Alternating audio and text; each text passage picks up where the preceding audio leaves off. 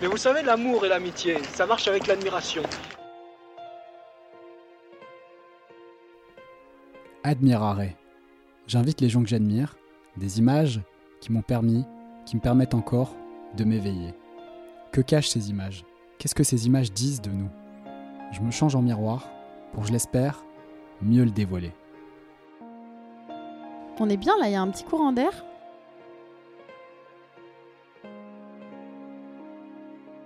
Alors bonjour à tous, aujourd'hui je reçois Christophe Meunier, euh, donc je vais faire son petit portrait avant de passer à l'énonciation de toutes les choses que j'admire chez lui, donc là ça va être le moment euh, kiff pour toi Christophe. Aïe. Euh, alors Christophe, donc tu es comédien, acteur, prof de théâtre. Avant de dire même ce que j'admire, une fois dans ma vie, je vais un petit peu parler à la place des autres, parce que je crois que j'ai de la chance aujourd'hui d'être là et de t'interviewer, alors même que tous les élèves du cours, tous les élèves de tous les cours auraient certainement aimé être à ma place. donc j'en profite aussi pour te redire merci pour tout ce que tu nous donnes, même si tu le sais. donc voilà, encore une fois, je vais me sentir hyper privilégié aujourd'hui d'être dans cette position-là. Et donc ça y est, c'est parti, voilà la liste des choses que j'admire, profite. Euh, alors d'abord, euh, vraiment moi, la première chose qui m'a interpellé, euh, je sais pas si c'est au premier ou au deuxième cours qu'on a fait ensemble, c'est vraiment la lecture psychologique presque traumatique des gens et comment tu arrives à identifier leurs failles ou peut-être pas nécessairement les failles, mais en tout cas les éléments sur lesquels ils peuvent avancer, les éléments sur lesquels ils sont prêts à avancer, je sais pas, ce qu'ils peuvent réparer. Euh, et c'est, j'imagine pour ça que parfois il y a des petits blocages ou des confrontations avec les élèves parce qu'ils sont pas toujours eux conscients de qu'ils peuvent aller chercher ça ou de, de cette avancée, de ce moment euh, propice pour, pour avancer sur ces sujets-là. Euh, et après, ce que j'ai beaucoup adoré personnellement, ce que j'admire, c'est les moments de vérité après les impros.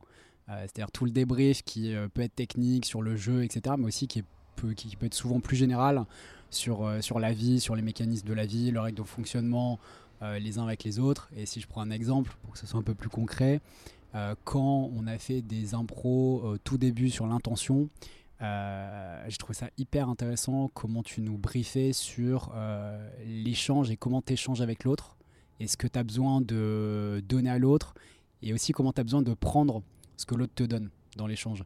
Et ça, ça marche au théâtre, mais ça marche aussi dans la vie, dans les échanges avec les autres. Moi, ça m'a beaucoup aidé cette année à mieux écouter, à mieux entendre, euh, à mieux interagir avec les autres. Donc ça, encore une fois, euh, merci. Euh, donc voilà, est-ce que tu veux rajouter quelque chose sur le portrait ou sur les choses que j'admire? Non, non, bah c'est flatteur et c'est ça, ça, me touche en même temps que ça me gêne, pardon. non, qu'est-ce que je peux rajouter après c'est ça fait partie du théâtre, voilà c'est pas que moi. Enfin, c'est au théâtre, euh, on a des techniques. Voilà, je pense que si tu, travaillais avec euh, d'autres professeurs, d'autres metteurs en scène, euh, tu retrouverais un certain nombre de choses et tu dirais ah c'est pas que lui en fait, c'est aussi voilà, il y a, des techniques et puis après il y a la sensibilité du metteur en scène ou du prof qui, qui varie. Tu as des profs qui vont être froids ou rentre dedans d'autres qui vont être plus doux, d'autres. Mais euh, voilà, il faut, après, ça se joue sur, euh, euh, sur l'envie de réussite de l'autre. Voilà. donc toi, ta motivation, c'est ça. C'est quand je dis identifies la fêlure ou le point qui peut être travaillé, etc. Toi, tu formulerais ça comme l'envie de faire avancer l'autre? Oui, parce que quand tu, quand tu vois qu'il y a un point qui, comment dire, qui bloque, euh, naturellement, en fait, euh, tu as envie de le débloquer. C'est comme si tu vois euh, un nœud sur une corde. Le premier, ton premier réflexe, c'est de, de, vouloir défaire le nœud s'il sert à rien.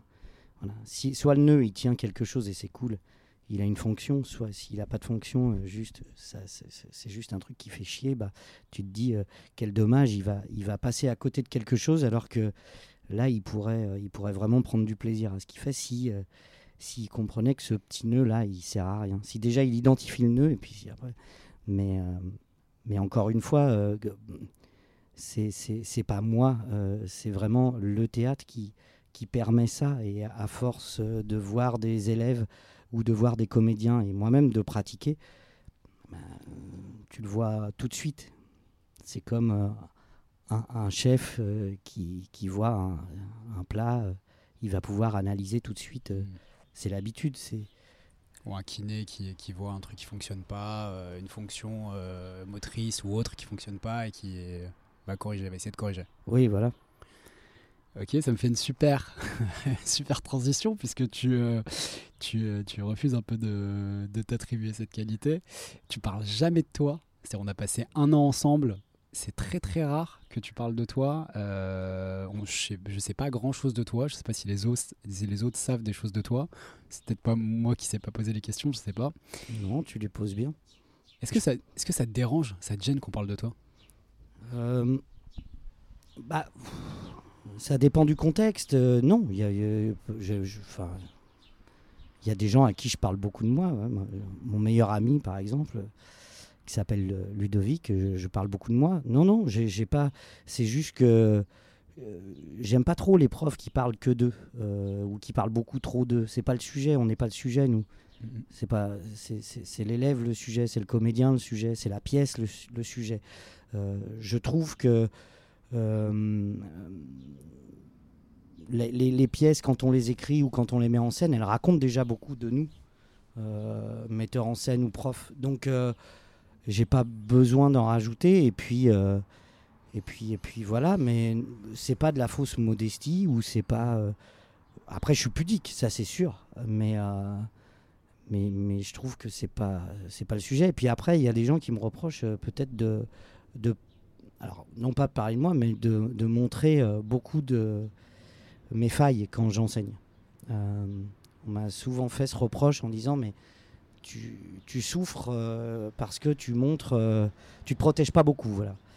Euh, Donc je sais pas, est-ce que c'est une façon de me protéger que de peu parler de moi, mais je sais pas. Est-ce que c'est pas un décalage aussi? Parce que le jeu, par essence, c'est un décalage. C'est-à-dire, tu utilises ton personnage pour aller chercher des choses de toi. Tu utilises le jeu pour aller chercher des choses de toi, comme dans toutes les matières un peu. Et est-ce que du coup, il n'y a pas une habitude qui se forme aussi de justement parler par. J'avais noté ça dans mes notes. Tu parles, je trouve, parfois par énigme Ah ou par. euh, Non, mais tu vois, tu lâches des informations par-ci, par-là, mais sans raconter. C'est un peu énigmatique, c'est rigolo. Enfin, il y Ah a un bon côté personnage aussi. Euh, ouais, ouais, ouais, mais ça, ça fait partie euh, un peu du jeu, ouais, peut-être. Non, je sais pas. si je parle par énigme, en tout cas, je, je cherche pas à être énigmatique, mystérieux ou charismatique ou quoi que ce soit. je je m'en fous complètement de ces trucs-là. Je suis pas très comédien en ce sens-là. Mais, euh, mais non, mais pose-moi toutes les questions que tu veux savoir. Non, je te bah, non, répondrai mais du, coup, des questions vraiment très, très, très bêtes. Je vais commencer par des choses très bêtes. T'as- t'as- je sais même pas où tu as grandi. J'ai grandi à Lyon. Ah, ah, c'est pour ça l'Olympique Oui. lyonnais. là. Ah, oui, je suis né à ça Lyon. s'explique. Ouais. Et euh, voilà, je suis né. euh, mes, mes parents n'étaient pas riches du tout, mais je suis né dans le quartier le plus riche de Lyon, euh, en face du parc de la Tête d'Or, voilà, dans Ah, une j'adore. clinique. Génial. Et puis, euh, voilà, bah, je sais pas, j'ai grandi à Lyon jusqu'à voilà, jusqu'à l'âge de 20 ans. Et comment t'es venu au théâtre? C'est est-ce qu'il y avait une appétence dès le départ? Est-ce qu'il y a une révélation? Est-ce qu'il y a un. Est-ce que tu te rappelles quand t'avais 4 ans, un monde en fouler les marches Ouais, je me Un rappelle. truc euh, super biographique? Non, mais c'est-. En fait, euh, il n'y a, y a justement pas eu de révélation. J'étais pas du tout le gars à qui on demandait de faire des spectacles euh, quand j'étais petit pour faire rire la famille. Euh, Au contraire. Euh, mes parents étaient assez désespérés parce que je, je travaillais mal à l'école, qu'on m'a fait redoubler mon CP. Qu'en CE1, on a voulu me mettre dans une classe spécialisée pour les enfants euh, qui allaient pas bien. Mm. Euh, Mais parce que t'étais hyper actif Non, parce que j'étais hyper timide. Ah, t'étais hyper timide. Ah, Et- hyper timide. Et je et j'avais une tendance à m'endormir en plus et à rêvasser tout le temps. Euh, et à l'époque, dans les années 80, on on faisait pas très attention à ça. On- on- très vite, on catégorisait un élève. euh, bon, bah, il a, il a un problème, il suit pas à l'école. euh, Est-ce que voilà, il a, il doit avoir un, un problème mental ou alors que non, non, non, j'avais pas de problème, mais déjà, j'avais pas envie d'être là, parce que ça Mhm. m'emmerdait. Euh, J'étais mieux dans ma chambre. Et puis, euh, et puis, et puis voilà, ça m'intéressait pas du tout, du tout, du tout, du tout, du tout, du tout. Ça m'intéresse toujours pas d'ailleurs. Ah, mais c'est intéressant. T'étais d'une nature contemplative ou tu dirais pas ça? Euh, ah, bah, non, j'étais contemplatif, euh, je sais pas. En tout cas, j'ai- j'étais dans, dans, dans mon petit monde. Je suis toujours un peu comme ça. Ouais, et puis alors c'est d'autant plus fort, j'imagine, que quand tu es dans ton petit monde et que tu as envie de jouer, parce que quand même ta plus grande qualité c'est d'être capable de jouer, j'ai l'impression, j'imagine. Le, la classe, le- l'école, c'est l'inverse. C'est-à-dire on, te demande de- d'être dans une case, de suivre des règles euh, toute la journée, sans qu'il y ait de sens, sans qu'il y ait de jeu, sans qu'il y ait d'intérêt. Non, même on tue le jeu, c'est euh, ridicule. Mm. C'est ridicule de prendre des enfants et de les asseoir euh, derrière un bureau toute la journée dès la maternelle. On les habitue à bien se comporter comme des Voilà. numéros, quoi. Mais aujourd'hui, il y a, d'autres choses qui se Mm. passent. Je sais que, euh, voilà, j'ai vu ça avec ma fille, mais j'ai pas fait au final. Mais il y a des trucs genre Montessori et tout ça qui commencent à, à arriver. On commence à comprendre que, que c'est vraiment de la connerie, euh, tout ça. Et puis pour apprendre des notions Mm. qui sont pas très intéressantes. Et puis surtout qu'on n'apprend pas aux gens à réfléchir. Moi, j'ai grandi avec euh, Robin Williams dans le cercle des poètes disparus. Et, hum, voilà, il y a beaucoup de gens qui ont cette référence, euh, blabla, mais n'empêche que euh, on en est toujours là, je trouve. On on n'apprend pas aux gens à réfléchir et c'est dangereux. Ouais, c'est intéressant ce que tu dis parce que effectivement, je pense que ce qui t'aurait convenu, c'est Montessori. Euh, le fils de d'Ami euh, est euh, effectivement à Montessori. On peut peut-être expliquer pour les gens peut-être qui connaissent pas. Euh, les élèves en fait choisissent leur sujet. Donc il a 5 ans et demi, il choisit ses sujets. Il doit travailler seul à faire des recherches à 5 ans et demi sur le sujet et ensuite il le présente seul devant la classe à la prof et aux élèves. Et donc en fait chaque élève choisit euh, jusqu'à, je crois que ça va jusqu'au euh, jusqu'au collège ou au lycée. Après c'est un petit peu plus rare les écoles Montessori. Mais euh, jusqu'à 11, 12, 13 ans, ils choisissent leur, ce qui les intéresse, ils le travaillent à fond et ils le présentent aux autres. Donc ils sont capables de développer ce en quoi ils s'intéressent, de structurer une pensée seul, et puis en plus de prendre la parole en public, c'est-à-dire trois choses qui en général sont des qualités qui te servent dans la vie et que très peu de gens. Bah oui, oui, c'est ça. C'est-à-dire que voilà, on, on- on apprend à, à se démerder un peu euh, et à s'intéresser et à être curieux. Euh, moi, je suis, je suis effrayé par le, le- le manque de curiosité des gens, par exemple. Ça me... Voilà, je suis peut-être pas plus curieux qu'eux, hein, d'ailleurs. hein. Euh, je fais le malin parce que je fais du Mhm. théâtre, mais euh, on n'est on pas suffisamment éveillé voilà, en dehors de ce qui nous intéresse, notre nombril ou je sais pas quoi. Ouais, C'est la peur, je pense. La peur, ils ont peur de peur d'affronter ce qu'ils connaissent pas, peur de pas savoir quoi dire, peur de du silence, peur de- d'entendre le bruit aussi à l'intérieur Ouais, quand il y a du silence.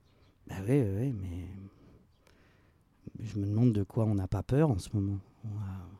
Et je le vois dans les cours, euh, et ça fait qu'augmenter depuis. euh, Ça fait 15 ans que je donne des cours, et ça fait 15 ans que la peur augmente. Alors, est-ce que le danger est plus grand? Euh, Je pense pas. Euh, mais euh, mais c'est tout, ce qui, tout ce qui nous entoure, où on, on nous fait peur tout le temps, quoi. Ouais, puis on, nous- on est- on nous explique qu'on n'est pas capable, qu'on n'est pas machin. Et puis, euh, puis voilà, c'est, on doit avoir peur. puis on doit obéir à des règles de plus en plus euh, Mm. compliquées. Euh, voilà, trie tes ordures. euh, on obéit à des ordres en fait. C'est même pas des règles, c'est des ordres pour être euh, l'être humain le plus convenable possible. Peut-être que c'est ça qui me fait peur en fait. faut dire Vraiment. qu'on on a un peu troqué la liberté contre la sécurité. Et donc dans la sécurité, effectivement, il y, a- il y a les règles, il y a euh, les téléphones qui font tout pour nous, euh, qui dictent un peu du coup notre rythme, notre journée, euh, un peu mécanique, mais. euh, C'est ça. Et, c'est, et, et- et pour rebondir sur le spectacle qu'on a monté, euh, sur le Moulin Rouge, au début du Moulin Rouge, un peu comme dans le film de Lorman, euh, ben, c'était ça en fait. Il y avait moins de culpabilité, peut-être moins de peur. Peut-être plus de danger, hein, sûrement. Mm. Euh, moins de sécurité, moins de tout, mais peut-être plus de vie aussi. Voilà. C'était pas mal. Non, il faut, aller- il faut aller chercher la vie, la vie ailleurs. C'est le bouquin de Welbeck qui s'appelle comme ça, de poésie Rester vivant. Euh, ouais, quels sont les espaces qui nous restent à explorer euh, pour être vivant euh, aujourd'hui? Alors je reviens sur la timidité. Tu, Donc à l'école, donc, co- concrètement comment ça se passe? Parce que avant de pouvoir faire du théâtre, je sais pas quel âge tu as commencé le théâtre, mais pendant des années ça a dû être compliqué. Et toute ta scolarité, tu as été un hyper timide, ou ça c'est quand même, c'est grâce au théâtre que ça s'est débloqué? Où ça s'est débloqué pendant l'école par ailleurs euh, Parce que moi, j'ai pas l'impression, quand je te connais, maintenant, en te voyant, c'était un peu mon pitch. j'ai l'impression que t'es un faux timide. Moi, je me dis, en fait, c'est un faux timide qui joue la timidité pour attraper les filles. Eh ben non. Raté. Je suis vraiment un vrai, vrai, vrai timide. Euh, même maladivement. Euh, non, alors à l'école, c'était vraiment pendant la primaire, enfin surtout CP, CE1, euh, CM1, CM2, un peu moins parce que j'ai, je jouais plus au foot euh, dans la cour. Et, euh, et avec un peu de confiance, j'ai dû mettre 2-3 buts qui m'ont mis en confiance, donc c'était. Voilà, c'était cool, mais euh, plus que- cool, disons. Parce que, mais- alors, pardon, je te coupe, Chris, mais Mhm. moi, j'ai jamais été timide. C'est un truc qui me fascine.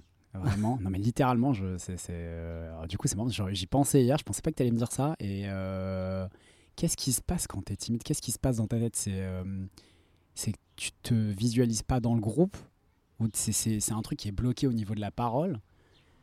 Qu'est-ce qui, enfin, qu'est- qu'est-ce que tu visualises? Qu'est-ce que euh, tu ressens? C'est vraiment une bonne question parce que j'ai jamais euh, pensé à analyser ce que je ressentais dans ces moments de timidité.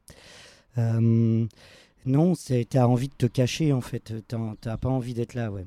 Tu te dis oh là là, merde, je vais pas y arriver. Oh, je suis gêné. Ah, je suis machin.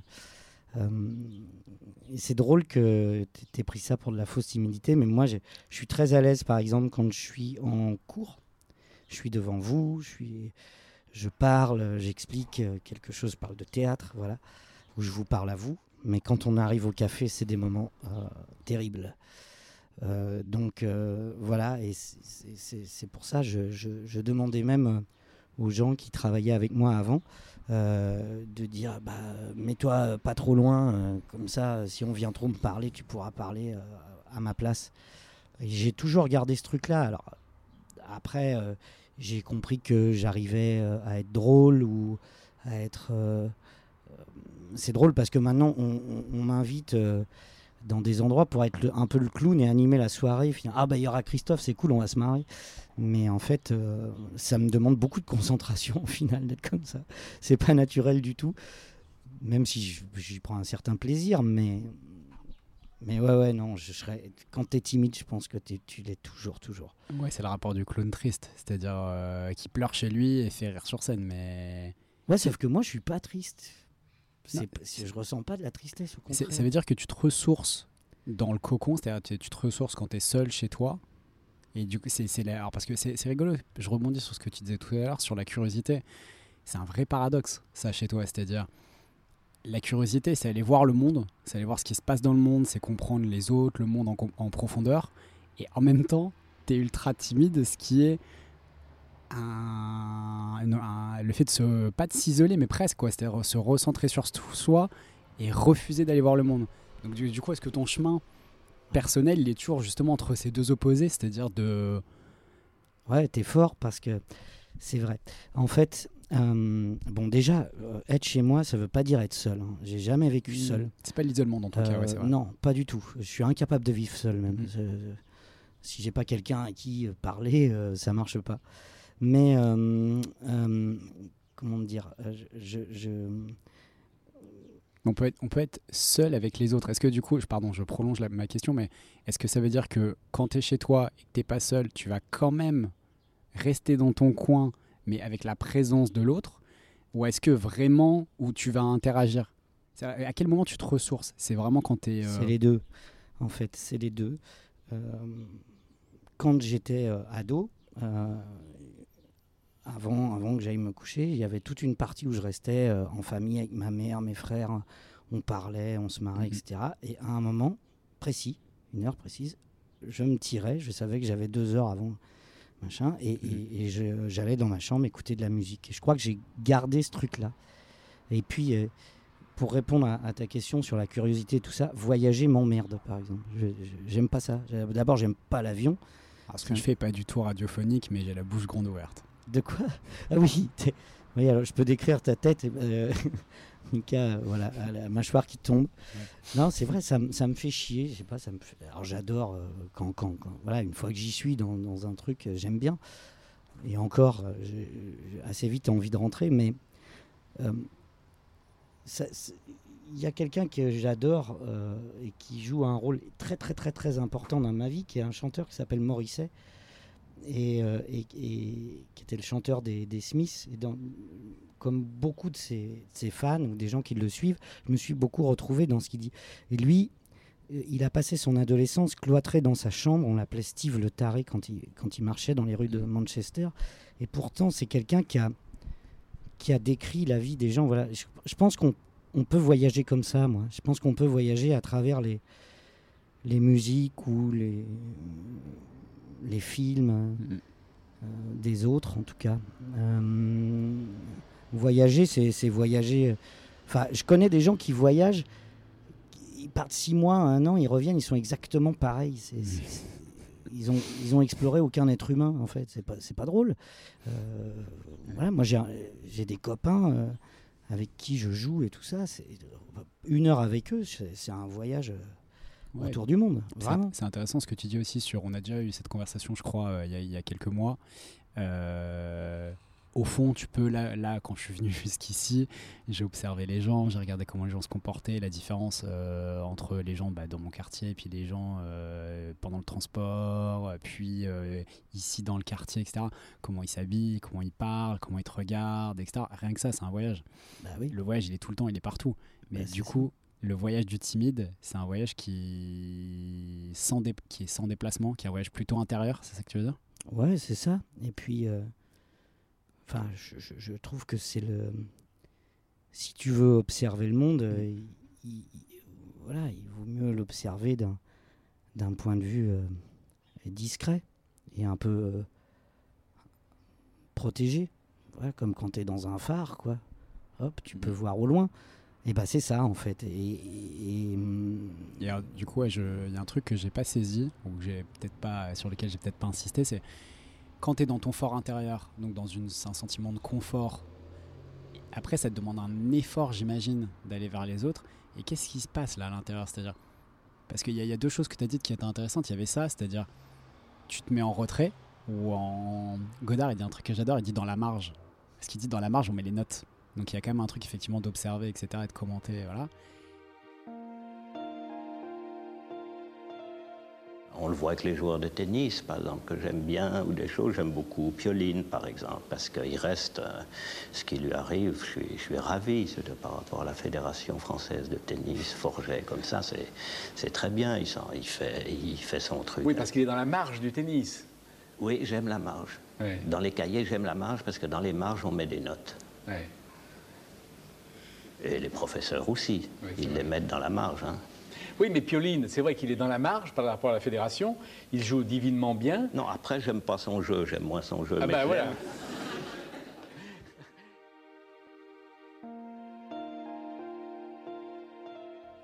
Donc il y a ça, et puis il y a un autre truc qui est. euh, T'as t'as dit, t'as dit un truc qui était plus de l'ordre de l'estime, c'est-à-dire tu crois que tu n'y as pas droit? Ah, bah alors là, il y a deux choses. Euh, la marge, oui, ça, il euh, je suis entièrement d'accord avec Godard, mais c'est là où il faut être. Enfin, moi, je ne peux pas être euh, ailleurs. Mm. Enfin, voilà.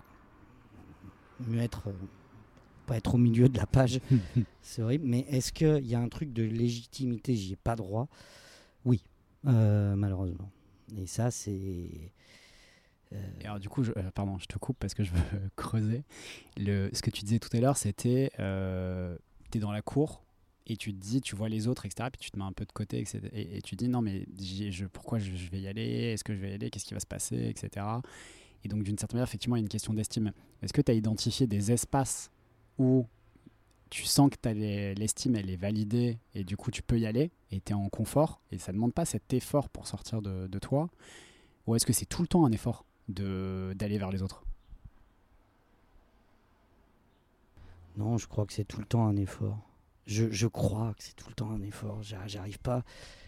J'aimerais bien te dire un truc. euh, Non, je suis. Enfin. Oui, là où c'est pas un effort, c'est c'est- c'est d'aller dans, dans le cours le mardi soir. Peut-être. Mais. euh, Non, non, c'est tout- c'est tout le temps. euh, je crois. Je crois. Après, j'ai une connaissance de moi-même qui est peut-être limitée. hein. Ah Ou bah. je me mens à moi-même, je sais pas. Je crois que dans, dans les deux cas, on se prend tous à nous-mêmes Oui. parce que c'est nécessaire pour survivre et puis, euh, et puis la connaissance de soi, c'est un, c'est un chemin. Et alors, du coup, est-ce que, le... est que le théâtre, ça a été un moyen de sortir de ça? Est-ce que été un moyen de quand même l'être un peu moins, de trouver un espace où tu l'es pas? Parce que c'est vrai que quand on te voit sur scène ou quand on te voit en cours, euh, là, la dualité, on la ressent d'ailleurs, c'est assez rigolo, je me faisais la réflexion en venant. On la sent aussi, la dualité, dans, le, euh, dans ton mode d'expression, qui est à la fois spontané et retenu. Je sais pas si tu vois ce que je veux dire. Oui, euh, bah, il est retenu parce que oui, euh, j'essaie de garder une certaine forme de maîtrise quand je suis en cours. Mais c'était quoi la question? La question c'était euh, est-ce que du coup le théâtre c'est un espace où du coup tu peux complètement te lâcher et donc où là il n'y a plus de timidité mais, et donc ça t'a permis de progresser? Oui, c'est, du coup c'est l'outil que tu as trouvé, c'est la matière que tu as trouvé à, à travailler pour, euh, pour avancer sur ce sujet-là ou... oui, c'est ça. C'est-à-dire que euh, bon, moi j'étais vraiment le gamin clairement qu'on n'a pas tellement envie d'être en fait. Même si quand je me recule, quand je prends un peu de recul là-dessus, euh, je, me dis ah ouais j'étais un, un petit gars mignon et tout, mais en fait euh, non quand y es t'as pas envie d'y être parce que hum, parce que euh, petit blondinet aux yeux bleus, physique fragile, timide, t'es plus le gars qui prend des tartes dans la gueule que le mec qui les donne. Donc le théâtre à un moment j'ai vu, je crois, un film avec Delon quand j'étais petit et, je trouvais qu'il ressemblait à mon père. euh, mon père qui était un peu un, grand mec, euh, brun, machin. Et, je me suis dit, tiens, c'est pas, pas mal euh, d'être comme lui en fait, parce que ma mère le trouvait beau et tout ça. Enfin bon, tout d'un coup. Et j'ai dit, mais il fait quoi lui comme métier? Il m'a dit, bah il est acteur en fait. voilà. J'ai dit, ah bah c'est bien ça. En fait, j'ai compris que j'avais envie d'être un super-héros, quoi. Et, et, et voilà, c'était le Alors, euh, alors tu dis pas, je vais être, je vais être un super-héros. Alors t'arrives, on t'inscrit à un cours de théâtre et puis on te dit, bah on te parle de Molière, de machin, tu piges rien. T'as 10 ans Mhm. et puis. euh, et, et- et puis tu te rends compte que tu vas pas jouer euh, le super-héros tout de suite, mais en fait, en fait, au bout d'un moment, tu comprends que si, c'est quand même un truc de super-héros. Et c'est cool. C'est juste des super-héros plus amochés, quoi. Ouais, et puis euh, ça rejoint aussi ce que tu disais tout à l'heure. Je sais pas quelle formule tu as utilisée. Tu disais j'avais pas envie d'être là. Que la timidité c'était le sentiment de pas avoir envie d'être là. Or, le théâtre c'est l'inverse. C'est la présence. Ouais. C'est tu travailles à être de plus en plus présent. Dans ça. chaque geste, dans chaque. euh, Ouais. euh, Tu travailles à être là, enfin ici et maintenant, comme on dit. ouais. C'est ouais, c'est les devises de je sais pas quoi, de Molière ça. Ici et maintenant, un truc comme ça. Je sais pas, il y a plein de gens. Il y a plein de gens qui disent plein de trucs. il y aura forcément une citation sur internet qui marchera. Euh, Est-ce que du coup tu dirais que c'est pour ça que tu fais du théâtre? Est-ce que tu l'as su à l'époque ou est-ce que c'est maintenant que tu te dis ouais en vrai voilà c'est pour ça c'est pour être présent pour être mais- plus présent euh? Non, mais je savais que j'avais besoin de- de- d'exister. et puis, euh, et puis en fait, euh, bon, j'aime bien raconter que j'ai vu Alain Delon qui ressemblait à mon père, machin, mais c'est une très bonne histoire ouais, elle est, elle est sympa, mais euh, et puis elle fait plaisir aux, aux psys souvent. et ils peuvent tirer des conclusions un peu. Mais euh, non, mais c'était sûr que c'était pour, pour un besoin de reconnaissance aussi. euh, et puis un besoin de reconnaissance qui était justement un peu en marge. euh, un peu, un peu en marge, ouais. C'était pas possible de marcher en rang, donc bah là, c'était un- on me proposait un métier rigolo en fait. On m'en avait pas parlé à l'école, Mm. c'est con. Et puis euh, mes parents me racontent ce que c'est. Et mais, mais pour, pour faire ça, il faut faire du théâtre. Mais avant ça, j'avais déjà des, des envies de violon parce qu'il y a une petite fille qui avait joué du violon euh, un jour en CP et tout le monde l'avait applaudi. Ah donc il y avait quand même le sentiment des applaudissements bah, il y avait, ouais, c'est-à-dire moi, on me voit pas, je suis invisible, et puis elle, elle fait quelque chose de chouette, et en plus, on l'applaudit, c'est quand même cool. Donc, euh, je pense que j'ai eu une petite crise d'ego, ouais, qui. ça c'était à quel âge? Ça, c'est. Alors, le, le violon, c'était à 6 ans, et de 6 à 10 ans, j'ai voulu faire du violon, jusqu'à ce que je dise à mes parents que j'avais envie de faire du théâtre, enfin, du cinéma, et donc ils m'ont inscrit au théâtre. Et. Et ça m'a fait peur d'ailleurs le premier cours de théâtre à 10 ans, parce que quand je suis arrivé, euh, c'était c'était dans un quartier qui à l'époque était pourri dans le vieux Lyon. Aujourd'hui c'est classe, c'est beau et tout. Et, euh, mais tout était noir, tout était sombre, tout sentait l'humidité. Et je rentre dans un cours de théâtre d'une salle miteuse et la prof avait les cheveux bleus. Et je me suis dit, ok, cool, on est vraiment chez les dingues. Et ça m'a plu.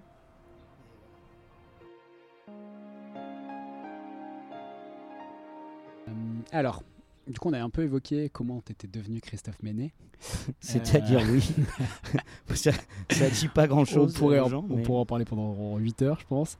Et moi, j'aimerais bien qu'on évoque un peu le théâtre, c'est-à-dire toi, comment tu approches cette matière, parce que je t'ai pas encore vu jouer, malheureusement, enfin, si ce n'est en cours et sur, si ce n'est sur ce que tu nous montres. Mm. Euh, et j'aimerais savoir, parce que cette année, tu nous as raconté qu'à un moment, tu as dû jouer un rôle de violeur. Euh, or, c'est ça, hein, de Ouais, violeur pas, de- pas de violeur, non, d'un gars accusé de viol, mais Ah. qui, a, qui a un peu. euh, c'est plus un mec dépressif qui a essayé de, de- qui était lourdingue avec une nana et, et qui, qui- qui- qui a essayé d'obtenir un baiser sans consentement. Ok. Euh, ouais, bah, j'ai trouvé ça violent, euh, mais j'ai trouvé ça génial en même temps. Euh, C'était dur parce que j'ai pas voulu tricher avec ce truc. J'ai pas trop voulu qu'on me maquille, j'ai pas trop voulu machin, parce que je sentais que le sujet était important. Euh, bah parce que d'abord c'est un sujet de société important, mais c'est aussi un, un sujet de, important pour nous les mecs. Euh, dans le sens où Complètement, ouais. Hmm. Ouais, quoi, je suis complètement d'accord. C'est un sujet sur lequel on est complètement euh, pas dépossédé, mais on sait plus ce qu'on a le droit de dire, ce qu'on a le droit de faire. On est un tout le temps gêné. euh, Ouais, on sait plus, mais en même temps, c'est bien de plus savoir. Et puis surtout, euh, de se dire euh, bah tiens, euh, ce qui est difficile, c'est que notre, notre fierté, notre orgueil, alors on va se sentir un peu agressé, tout ça. J'ai ressenti ces, choses-là. Puis après, j'ai réfléchi la chose différemment. Mais non, mais en fait, on a l'occasion, là, on a une chance. On nous offre une chance, peut-être, de nous remettre en question sur notre éducation, qui n'était pas super. Euh, sur, euh, sur tout ça. Et c'est peut-être un pas de plus vers le respect. Moi, j'aimerais qu'après que ce pas de plus vers le respect, on le fasse par rapport à par rapport aux ouvriers, par rapport au- à l'Afrique, par rapport euh, au climat, par rapport à tout ça. Voilà. En fait, euh, Et t'as raison, c'est une opportunité qu'on nous offre de réfléchir sur euh, le comportement qu'on a vis-à-vis des femmes, euh, ce qu'on se permet, etc. etc. Et euh, moi, ce que je voulais savoir, c'est comment tu as préparé? Alors, je fais, un, je fais un petit rappel, une mini parenthèse. Euh, j'ai réfléchi un petit peu avant, je me suis dit comment il a pu préparer ça. Soit il a la technique de l'acteur studio, mais en l'occurrence ça marche pas. Non. Parce que l'acteur studio, pour euh, faire un mini rappel pour les gens qui connaissent pas, c'est un grand studio américain. Je crois que c'était Lee, Stra- Lee, euh, Strasberg, c'est ça Lee Strasberg qui était prof là-bas, mais Ouais. ça vient de la méthode Stanislavski, c'est les, les Russes. Et c'est un truc où tu, enfin que j'adore, hein, mais Ouais. qui, où tu vas chercher dans, dans, dans tes émotions, dans ton histoire, dans, dans tout ça. Voilà, Pacino, James Dean, euh, Brando, ils viennent tous de ça. Et c'est des grands acteurs. Après, euh, moi, je, euh, je rejette pas ça du tout. Il y avait des très mauvais acteurs en France qui, critiquaient euh, ça et qui critiquaient ouais Pacino, qu'est-ce qu'il fait? Il se crève un œil. pour- Oui, bon, écoute, mon ami. Non, mais c'est intéressant comme parce que c'est la limite du jeu, c'est-à-dire que pour donner un autre exemple qui est peut-être moins polémique sur le jeu, c'est Adrian Brody quand il joue euh, le pianiste, il a perdu littéralement 25 kilos ou 30 kilos, il mangeait pas euh, pendant des jours pour avoir le sentiment d'être affamé et jouer. euh, donc du coup la question c'est est-ce que tu joues encore si en fait tu t'affames pour jouer le- un mec affamé? Ouais, tu joues parce qu'à partir du moment où tu où il s'appelle plus Adrian Brody, qu'il est plus dans ses fringues et que et qu'il est dans un contexte qu'il n'a pas vécu, oui, il joue. Après, euh, lui, il décide d'avoir cette mise en place là. Moi, c'est euh, alors je suis pas Adrian Brody, Euh, je suis un peu moins connu et peut-être moins talentueux, va savoir. Non, non, mais euh, blague à part, je, tout, à chaque fois que je travaille un truc, je fais une préparation invisible. C'est-à-dire que je, je lis très rapidement le scénar, le truc. Parfois, je vais être honnête, même je lis que mes scènes. Voilà. C'est pas que je me désintéresse du, Mhm. du scénar, mais c'est que voilà, je me dis que le- mon personnage n'a pas forcément connaissance de tout, donc je lis mes scènes. Euh, J'apprends le texte, euh, voilà, par cœur, sans réfléchir, ou parfois je l'apprends pas, ça dépend. Si c'est un personnage qui, qui hésite dans la vie, je, je l'apprends pas trop. Et euh, mais par contre, j'y pense. Voilà, j'y pense. Je, je, je, je- je sais pas trop décrire, ça fait même un peu prétentieux, mais je, je vis un peu avec lui, je le porte un peu en moi, j'y pense tout le temps. Voilà, j'y pense tout le Ouais, temps. Si on, si on part d'un truc schématique, tu pars plutôt du fictionnel, c'est-à-dire du personnage, et tu essaies de nourrir ton imaginaire et de, de faire un chemin vers lui pour euh, voir comment il pense, comment il agit, etc. Ou tu pars de tes émotions à toi? Non, non, c'est pas aussi conscient. En fait, euh, je sais pas, je, pense à lui euh, comme, comme quelqu'un qui a des soucis, quoi. Comme, comme tu penserais à un, à un pote ou à tes parents euh, s'ils vont pas bien. Et ben voilà. Euh, en fait, je crois que c'est ça ma, méthode. Je sais pas si elle est bien, mais en tout cas. euh, et puis ça me permet peut-être un peu de, l'enfermer un peu en moi. Mais c'est bizarre, hein, parce que même ce rôle-là qui a été difficile, et ben, j'ai toujours après un truc quand, quand il s'est passé quelque chose avec un personnage, au moment où je quitte pour la dernière fois le costume du personnage, j'ai une espèce de tristesse. C'est fou à dire. Euh, c'est pour ça que ça fait prétentieux, parce que ça fait vraiment phrase d'acteur, oui, je dis adieu. Mais en fait, non, c'est vrai. J'ai un vrai truc de... Mais du coup, est-ce que c'est pas là où ça te touche? Tu lui as donné vie et du coup, tu lui as, tu l'as habité, tu l'as autorisé à vivre ce personnage et donc d'une certaine manière, tu lui as donné le droit d'exister. C'est là où ça te touche peut-être aussi perso. C'est que tu t'autorises un espace d'existence. Et quand, si je, je fais ok, je fais du psy euh, de comptoir, mais non, non, si, tu euh, recoupes bien avec le début de l'entretien. Bah oui, si, euh, si la timidité, c'est les difficultés à être présent, à exister, à t'autoriser d'être là, le fait de t'autoriser à être là même par euh, un autre, qui est le personnage, quand tu le quittes, tu perds une partie de toi-même aussi, j'imagine. J'ai rien à ajouter, c'est vrai, t'as raison. Ok, j'ai raison, c'est cool. Euh, alors, qu'est-ce que... fort Eh ouais. Euh, Ah ouais, il y avait une question parce que du coup, euh, donc pour rappel, euh, voilà, j'ai suivi tes cours cette année, j'ai adoré, j'ai appris plein de trucs et tout. Moi, ce qui me drive en général, c'est, euh, désolé de parler de moi 4 secondes, mais c'est d'apprendre des choses. Un de mes drivers, c'est d'apprendre des choses, etc. Et donc là, en préparant, je me demandais, au-delà de tout ce qu'on a déjà évoqué, est-ce que quand tu as commencé ou est-ce que maintenant, tu joues pour euh, apprendre, tu joues pour grandir? Parce que aussi, moi, en général, du coup, je suis parti de moi, euh, ce qui est bête, hein, mais euh, tu vois, en me disant, généralement, j'essaie de faire des choses pour grandir. Et Cette année, émotionnellement, grâce à toi, grâce à toute la troupe, j'ai énormément grandi émotionnellement et je te remercie encore. Et je remercie tous les autres aussi par la même occasion.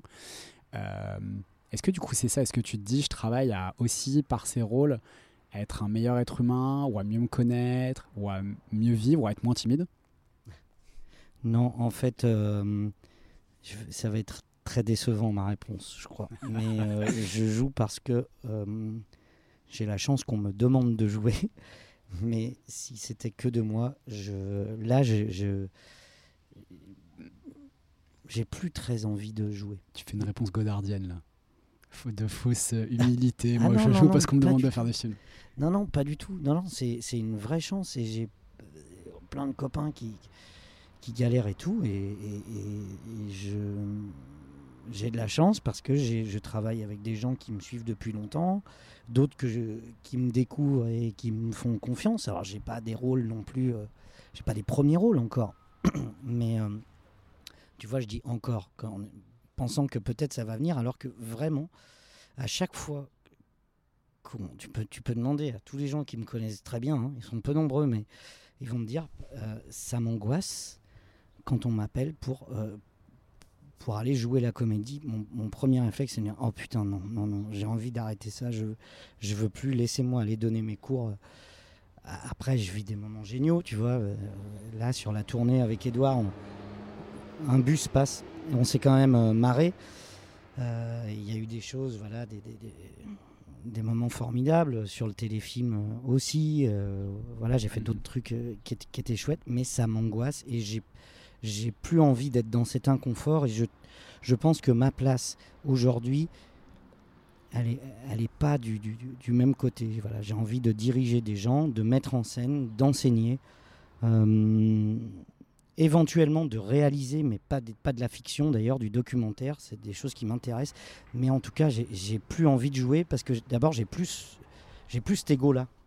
Il faut beaucoup d'ego pour, pour jouer. Et moi, je, ça me gonfle. Et puis, les, les comédiens me fatiguent à parler que d'eux.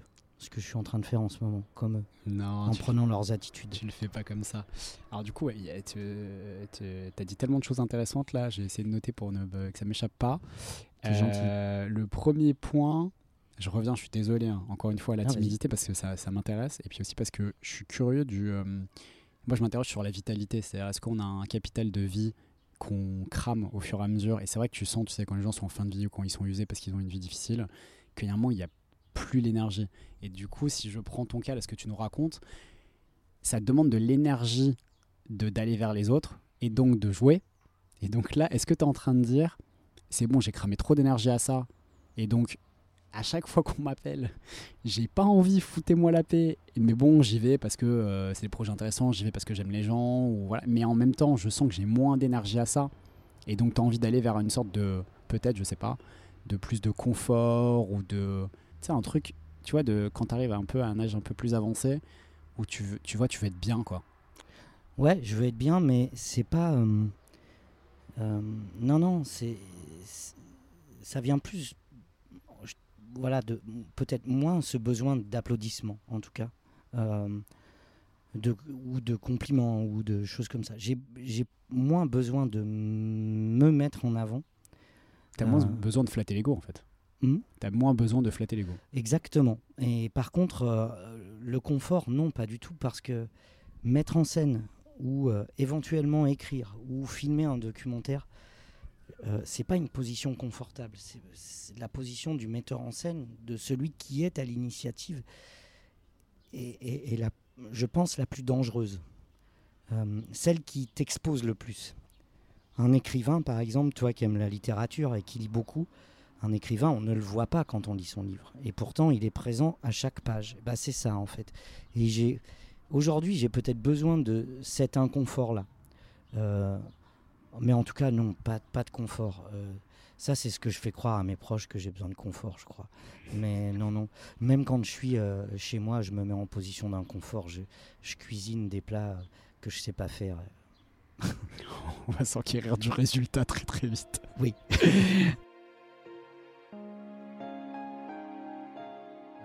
Et donc on en vient aussi à un autre sujet euh, que je voulais aborder, c'est justement, alors, euh, déjà je suis mille fois d'accord avec ce que tu as dit, c'est-à-dire moi je trouve que tu as peu d'ego, c'est un truc qui m'a frappé assez vite euh, pour un comédien euh, ou pour une personnalité publique. Je suis pas public. Non, Enfin, mais je suis public. un euh, peu. Je suis, je suis moins public que Brad Pitt. Je pense. Après, Oui. peut-être que c'est discutable. ça, ça dépend- ça dépend des communautés.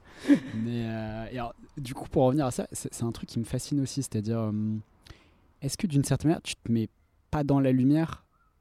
T'es- Enfin, comment dire, tu pourras avoir plus de lumière braquée sur toi, mais est-ce que justement c'est parce que tu en es arrivé à ce stade où tu n'en as pas besoin? Je, Pardon, je m'explique, c'est pas hyper clair ce que je dis. Ce que je, ce que je veux dire, c'est euh, il y a toujours un phénomène euh, hyper paradoxal de quand, t'as- quand tu vas chercher la lumière, à la fois c'est parce qu'il y a du talent, c'est parce que voilà, mais c'est aussi parce que tu en as besoin pour compenser quelque chose. Et c'est hyper rare, enfin j'ai pas constaté en tout cas, mais peut-être que tu vas m'éclairer là-dessus, sur des gens qui vont chercher la lumière, qui la reçoivent, mais qui sont très très clairs avec ce que c'est. Et d'une certaine manière, c'est une sorte de- d'estime et d'amour qui est euh, indirect, puisqu'il y a un, un objet entre, le, entre, le, entre toi et les applaudissements, c'est la pièce, c'est le rôle, c'est... Est-ce que du coup tu arrivé à un stade de maturité et de- d'auto-estime et de bonheur où tu reçois ça dans ta vie personnelle, donc ça s'est équilibré? Comment comment t'expliquerais ça? Non, je le. euh,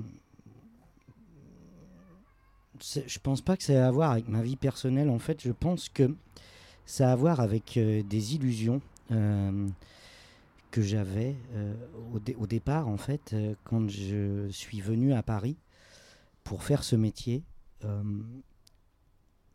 J'étais pas attiré que par la lumière. M'en suis rendu compte après. C'est-à-dire que je pensais que quand tu étais acteur de théâtre ou de cinéma, tu passais ton temps à travailler sur des projets passionnants, entouré de gens passionnants, qui te racontent à longueur de journée des choses passionnantes, que tu vas dans des dîners passionnants, etc., etc., etc. Et quand j'ai vu que c'était le cirque Pinder, euh, je suis tombé de haut. Et, je me suis dit, mais en fait, euh, bah, si c'est pour juste avoir la lumière, euh, le César, l'Oscar, le truc, le machin, j'en sais rien, je m'en fous complètement. Je, je suis pas prêt à me cogner tout- toutes ces conneries là. Pour ça. J'ai eu de la chance, c'est que euh, j'ai pu faire des choses euh, qui sont réservées normalement aux gens euh, très connus. C'est-à-dire qu'à à 27 ans, j'ai fait le festival de Cannes avec Canal+. Alors que je regardais ça quand j'étais ado, bah, je me suis retrouvé là-dedans.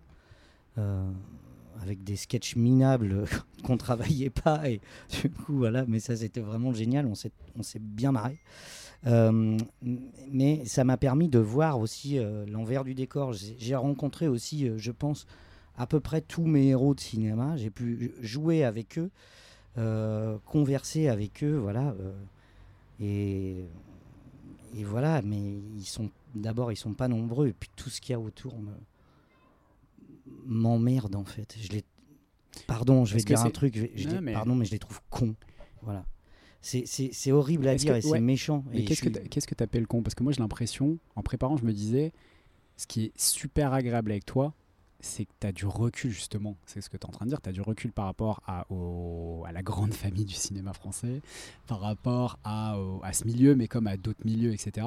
Et est-ce que justement, le, la marche que tu n'as pas encore prise, c'est que tu pas premier degré? C'est-à-dire qu'en fait, c'est plus difficile quand tu as du recul de prendre toute la place parce que euh, Enfin, j'ai pas envie de citer des exemples parce que voilà, j'ai pas envie de dénigrer, etc. Mais parfois, quand tu entends effectivement des phrases d'actrices ou euh, pour prendre un cliché ou euh, de euh, réalisateurs euh, qui parlent de euh, leur ou de d'écrivains, qui parlent de leurs livres, qui parlent de leurs films, de- etc. Avec aucun recul, t'espères, Bah voilà. t'espères que dans leur fort intérieur, ils en ont Et non. et qu'ils jouent. Ah et le non, pire, ont. c'est que parfois tu dis que non. Bah, ils jouent, mais ils se rendent pas compte qu'ils jouent, quoi. Ils se rendent pas compte qu'ils jouent. Et, et voilà, moi, c'est ce que je trouve agaçant. Enfin, franchement, il y a des trucs. euh, Alors, ils sont pas tous cons, voilà. Euh, Moi, ce que j'aime bien, je travaille avec Edouard Baird. Euh, et ben, ce que j'aime bien, justement, c'est qu'il il a, il a quand même un, un truc un peu en marge. Il fait, il fait pas trop comme tout le monde, et c'est chouette. Euh, Mm, mm, il y a d'autres que j'aime bien, voilà, j'aime bien Dupontel, j'aime bien. Mais j'aime bien Poulvord, mais c'est des c'est un peu des ovnis bizarrement. Génie, Paul Ward. Ouais, mais euh, mais après le- la grande majorité, oui, mais quand on les écoute parler, mais voilà, enfin je sais pas. Euh, J'adore Piala par exemple, mais Piala il est mort.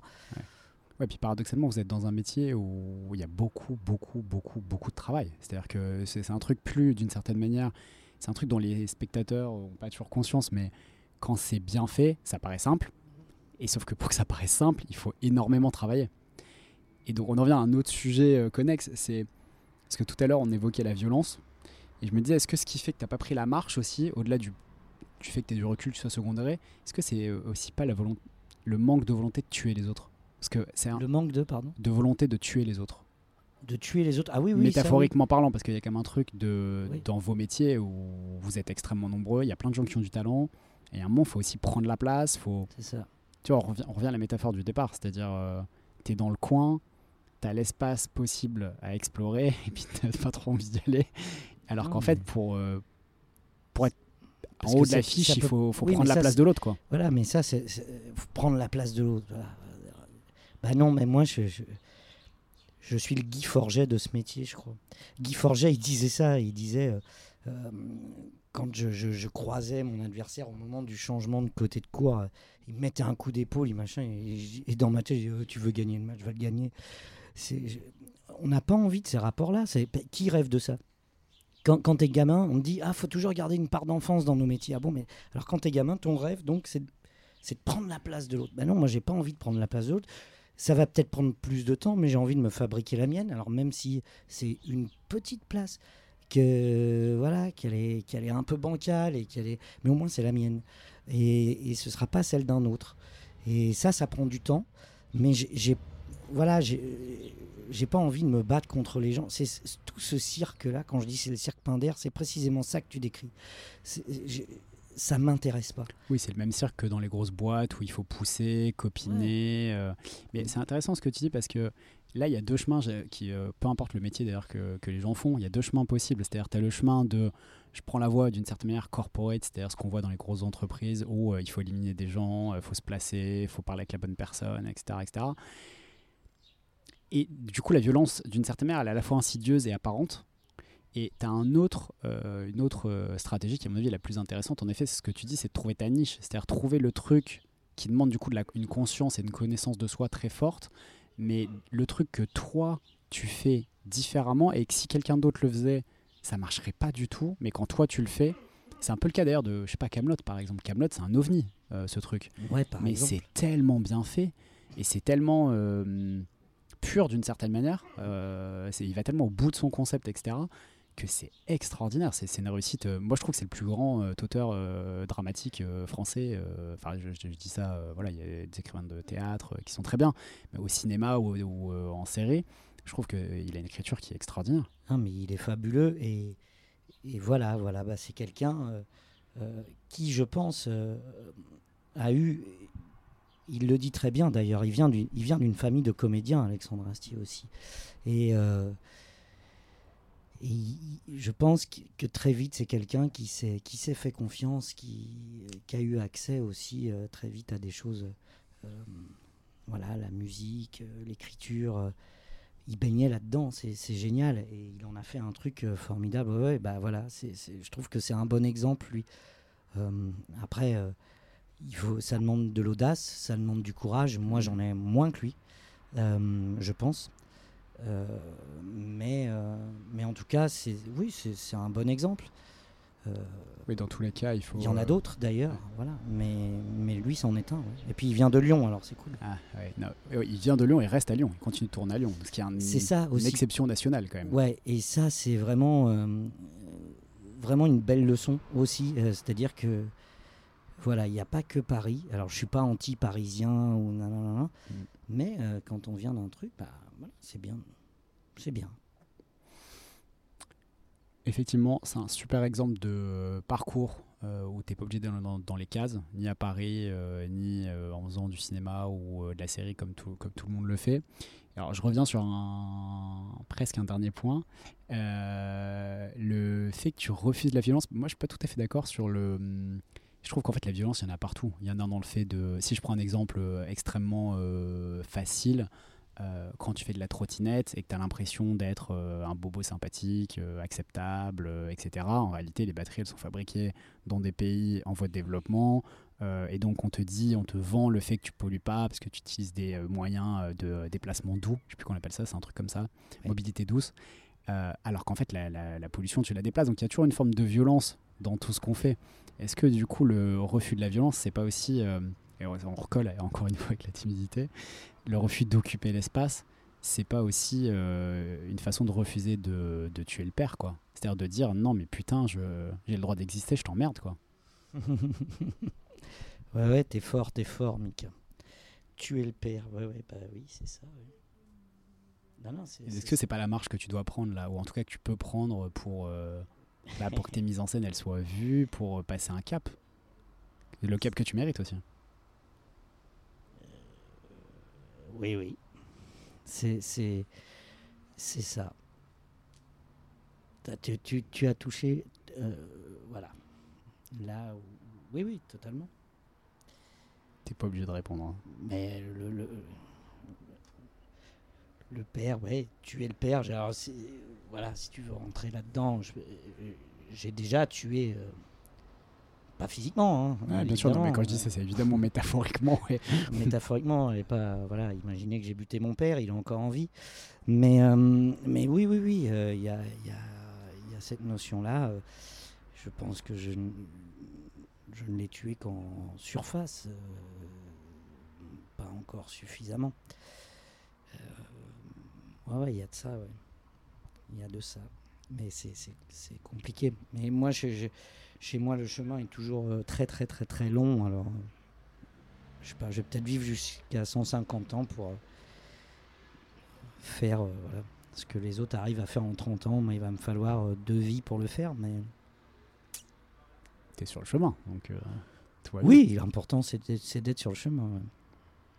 Ok, on passe aux petites questions de la fin. Oui, oui. Ouais. Alors, petite question rigolote. Euh, quel mot que tu préfères? Quel? Le mot que tu préfères Le mot que je préfère? Ouais. Euh, pour te faire chier, bienveillance. Ah oui, c'est vrai que je déteste ce mot. tu le détestes. Non, mais c'est juste Euh, pour t'emmerder. Parce que c'est parce que c'est faux en fait. Voilà, je- j'en profite. C'est faux, ça n'existe pas la bienveillance. euh, Tu vois, on va l'évoquer il y a trois secondes. Tout le monde est violent tout le temps, à chaque moment de la journée, et avec des personnes différentes, etc. Enfin, je- J'y crois pas, moi. Je trouve que c'est un mot marketing, voilà, qui, qui perd de Ça- son alors sens, ça, qui est vidé de son sens. Voilà, Là- Là-dessus, on est d'accord. euh, après, je sais pas, j'aime bien Christophe André qui parle de ça. Je, je trouve ça pas mal, mais c'est qui Christophe André? Je le connais pas. Christophe André, c'est un, un psychanalyste. Alors, c'est un peu le mec en vogue. Il est sur France Inter et tout Ah ouais, ça, mais Je il, il est vraiment passionnant. Euh, voilà, bah, je ne peux pas parler de lui parce que je, je, je maîtriserais mal le sujet, mais euh, c'est quelqu'un que j'aime écouter, dont j'ai lu. euh, euh, il a fait un livre que je trouve remarquable et que je recommande. En fait, il s'entretient avec Mathieu Ricard et Alexandre Jolien. Ça s'appelle Trois amis en quête de sagesse. Et il parle justement de bienveillance et de, et de, et de, choses positives. Et je, je trou- je trouve ça bien. Je trouve qu'on a besoin de ça. Je, je trouve qu'on a vraiment, vraiment, vraiment, euh, en réalité, besoin de ça. Si, si ce mot est devenu marketing, s'il est récupéré autant, c'est parce que, euh, en réalité, je pense même qu'il est dangereux. T'imagines si on était tous bienveillants Aimez-vous les uns les autres si, si on Ça ferait un super film avec Poulvord, ça. Ouais. Ce serait un beau bordel.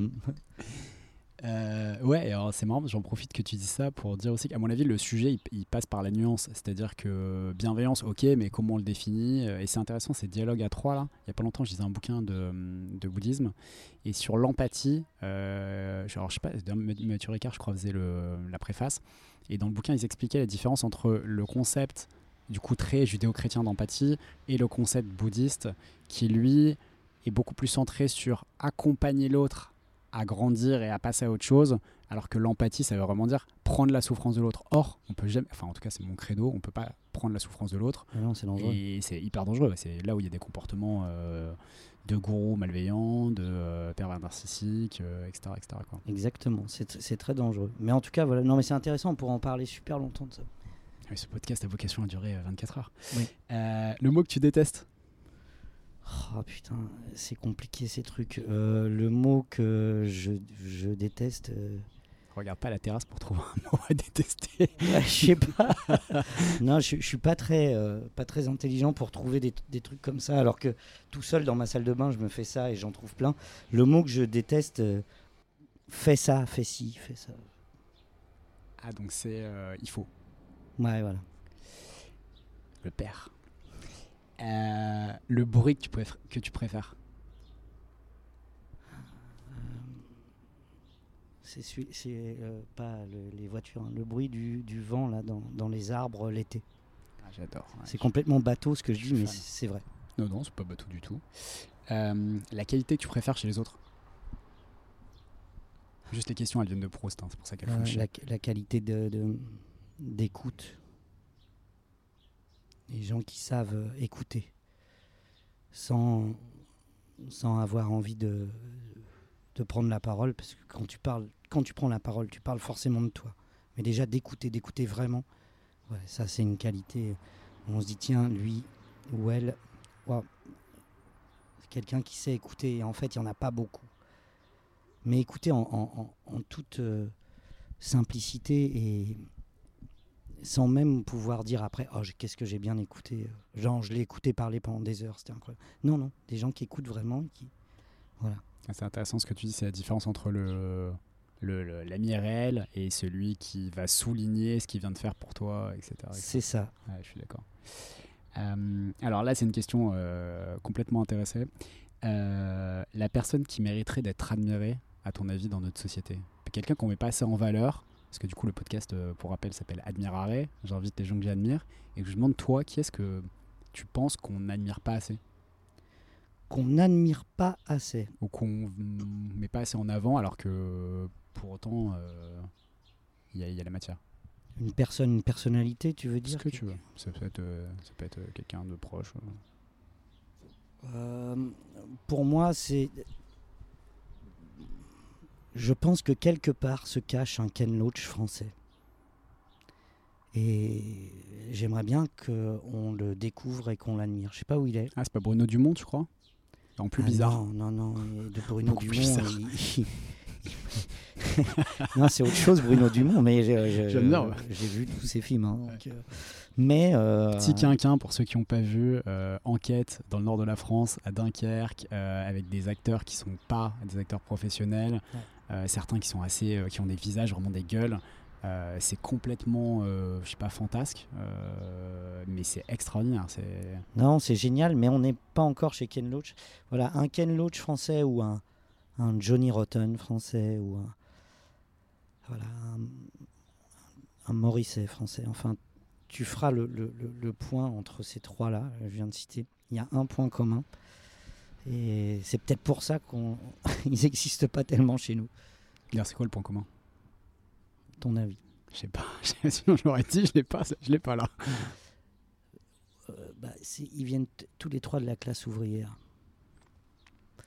Ouais, je vois ce que tu veux Et dire. Les pourtant, bourgeois qui ils- racontent la classe ont- ouvrière, c'est gênant. ouais. ils ont fait de la musique, ils ont de l'humour, ils ont tout ça. Et voilà. Je trouve que en, en France, euh, c'est marrant d'étudier le, voilà, le, le- le mouvement punk et les- évidemment les punks français qui pensent avoir tout créé, tout viennent à peu près tous de la bourgeoisie, alors que les, les punks euh, anglais, les vrais donc, euh, viennent de, du monde ouvrier. J'ai l'impression de dire des gros mots quand je dis ça. Ah non, C'est gênant. C'est vrai qu'on dit bourgeois, c'est un mot qu'on n'entend plus. D'ailleurs, maintenant, on dit bobo à la place de bourgeois. Bah ouais, ouais, ouais. Alors que Ouais. le, le bobo, c'est un bourgeois en fait, Bah ouais, je crois. qui a la good life, c'est tout. Puis on n'a rien contre lui, mais c'est juste qu'il est partout.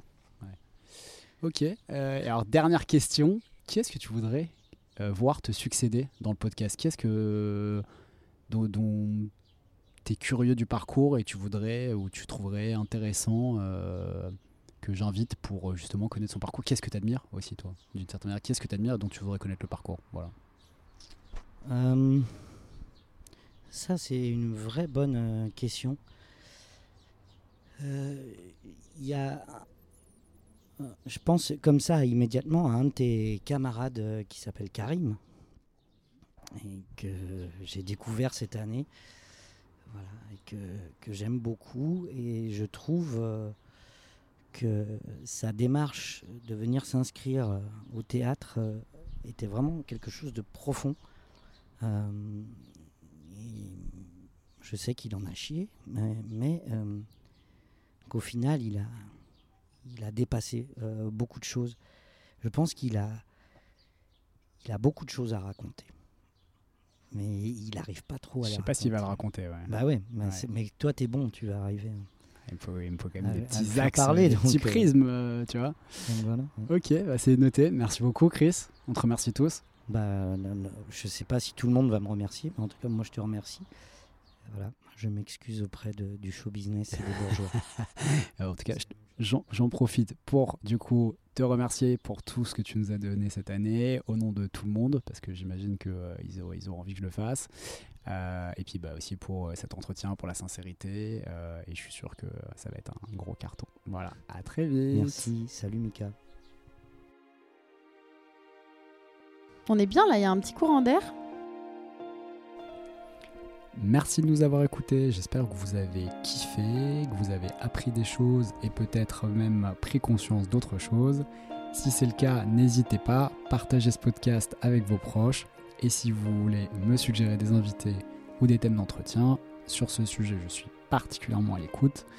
Et si vous avez des remarques ou des commentaires, vous trouverez les coordonnées du podcast et les miennes dans la page de description de l'épisode. A bientôt pour justement le prochain épisode. Mais vous savez, l'amour et l'amitié, ça marche avec l'admiration.